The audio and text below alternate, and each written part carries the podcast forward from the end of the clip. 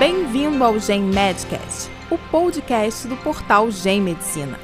O objetivo do Gen Medcast é difundir informações e experiências que auxiliem na prática da medicina, com entrevistas, análise de artigos científicos, discussão de casos clínicos e highlights de congressos.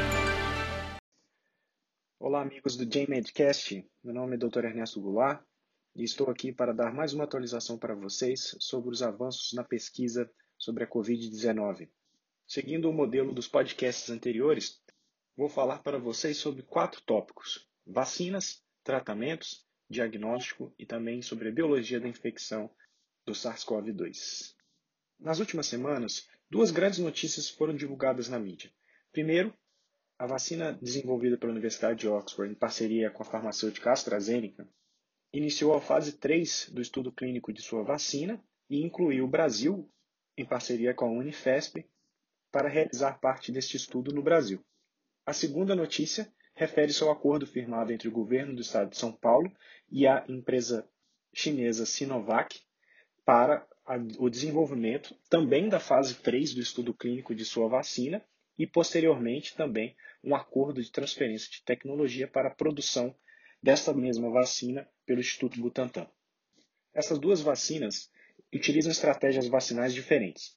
Da Universidade de Oxford é uma partícula viral não replicante, utilizando o adenovírus de chimpanzés para carrear proteínas do SARS-CoV-2. Já a vacina da Sinovac utiliza uma estratégia mais conhecida, que é o vírus inativado. O motivo principal dessas empresas estarem procurando o Brasil para realizar parte do seu estudo de fase 3 no país se deve ao fato do Brasil ainda apresentar uma curva crescente da progressão da pandemia. Ou seja, para testar a eficiência da vacina na proteção da população, é preciso ainda ter uma epidemia corrente.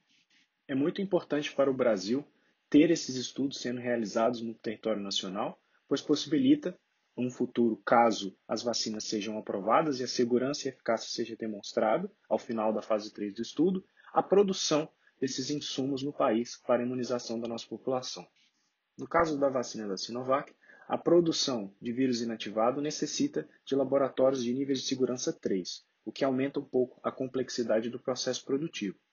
Já a vacina da AstraZeneca pode ser produzida em laboratórios de nível de segurança 2. Porém, essa tecnologia nunca foi desenvolvida e produzida em larga escala no território nacional. Vamos falar agora sobre os desenvolvimentos de tratamentos para a Covid-19. A notícia mais polêmica das últimas semanas foi a retratação de dois artigos publicados em duas revistas altamente conceituadas, o New England Journal of Medicine e o Lancet, sobre a utilização da hidroxicloroquina no tratamento da Covid-19. A retratação se deve a um único fato. Boa parte dos dados apresentados em ambos os estudos foi obtido através de uma parceria com uma empresa de análise de dados estatísticos fornecidos por hospitais, que pertence a um dos principais autores do artigo. Após observarem incoerências nos dados e nas discussões apresentadas em ambos os artigos, as revistas solicitaram os dados brutos para uma auditoria interna. Entretanto, a empresa se negou a fornecer tais resultados. Por isso, os demais autores solicitaram aos editores das revistas para a retratação dos artigos. Em ambos os artigos, era observado que a hidroxicloroquina não possuía um efeito significativo na melhora dos pacientes tratados, inclusive agravando certos casos. Porém, o conjunto de dados mostrados até o momento, e reforçado por um estudo recente publicado também na New England Journal of Medicine, mostra que não há indicativos de, da eficiência da hidroxicloroquina no tratamento, seja pós-exposição ao Covid, seja profilático ou até mesmo em casos graves de pacientes internados com Covid-19. Esta insegurança nos dados apresentados por esses dois estudos que levaram a OMS a retirar o seu apoio ao desenvolvimento de estudos clínicos com a hidroxicloroquina fez com que a organização repensasse e voltasse atrás nessa sua indicação. Outro fármaco que vem sendo bastante discutido é o Remdesivir. Em estudo recente publicado na Nature Medicine, utilizando um modelo de estudos em macacos, mostrou uma melhora na progressão da doença ao utilizar este, este medicamento. E, paralelamente, vários fármacos vêm sendo testados para o tratamento da tempestade de citocinas, que é desencadeada por uma, uma resposta inflamatória muito agressiva, principalmente no parênquima pulmonar, e induzida por citocinas como, por exemplo, a IL-6. Anticorpos monoclonais contra a IL-6 vêm sendo testados, como, por exemplo, o siltuximab e o levilimab. Outros fármacos que são utilizados para diminuir a resposta inflamatória, inflamatória aguda, como, por exemplo, o acalabrutinib, que age bloqueando a enzima BTK, também vêm sendo estudados. Na parte de diagnóstico, diversos laboratórios vêm desenvolvendo metodologias que visam diminuir a dependência de insumos que são utilizados para a realização de RT-qPCR. O Centro de Estudos do Genoma Humano e Células-Tronco da Universidade de São Paulo vem desenvolvendo um teste diagnóstico que utiliza a tecnologia de LAMP-PCR, que utiliza a amplificação do material genético de forma isotérmica, diminuindo a necessidade e complexidade de equipamentos para a realização de tais ensaios. Além disso, toda a produção de enzimas que são utilizadas para essa reação vem sendo feita de forma nacional. Outros laboratórios também vêm desenvolvendo a mesma tecnologia para ser aplicada em larga escala em laboratórios de análises clínicas no país. Recentemente, o CDC americano levantou dúvidas sobre a eficácia dos ensaios sorológicos que vêm sendo, que sendo realizados no mundo todo.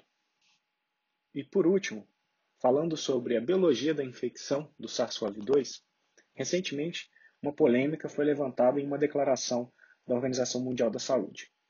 Pacientes assintomáticos, que são aqueles que não desenvolvem nenhum sintoma, dificilmente transmitem o vírus, o que é diferente de pacientes pré-sintomáticos, que são aqueles pacientes que, apesar de no momento não apresentarem sintomas, vão desenvolver sintomas nos próximos dias. Esses pacientes, sim, são os grandes disseminadores do vírus na população. O problema é a identificação de assintomáticos e pré-sintomáticos, que só pode ser realizada com testagem em massa na população. Entretanto, o Brasil é o país que menos testa dentre os países acometidos pela pandemia, o que dificulta muito o desenvolvimento de políticas públicas para uma retomada controlada e principalmente segura. Resumindo então, pessoal, hoje nós temos duas vacinas em testes no Brasil, uma já iniciada pela empresa AstraZeneca e outra que deve ser iniciada nos próximos meses, que é, das, que é da Sinovac, em parceria com o Instituto Butantan. Temos também medicamentos mostrando já algum efeito na melhora de pacientes graves e desenvolvimento de testes para suprir carências de importação de reagentes. É isso, pessoal. Espero que tenham gostado. Meu nome é Dr. Ernesto Goulart e fiquem ligados para mais atualizações nas próximas semanas. Um abraço. Você ouviu o Gen Medcast Acompanhe nossa página para ficar por dentro das novidades. Até o próximo podcast.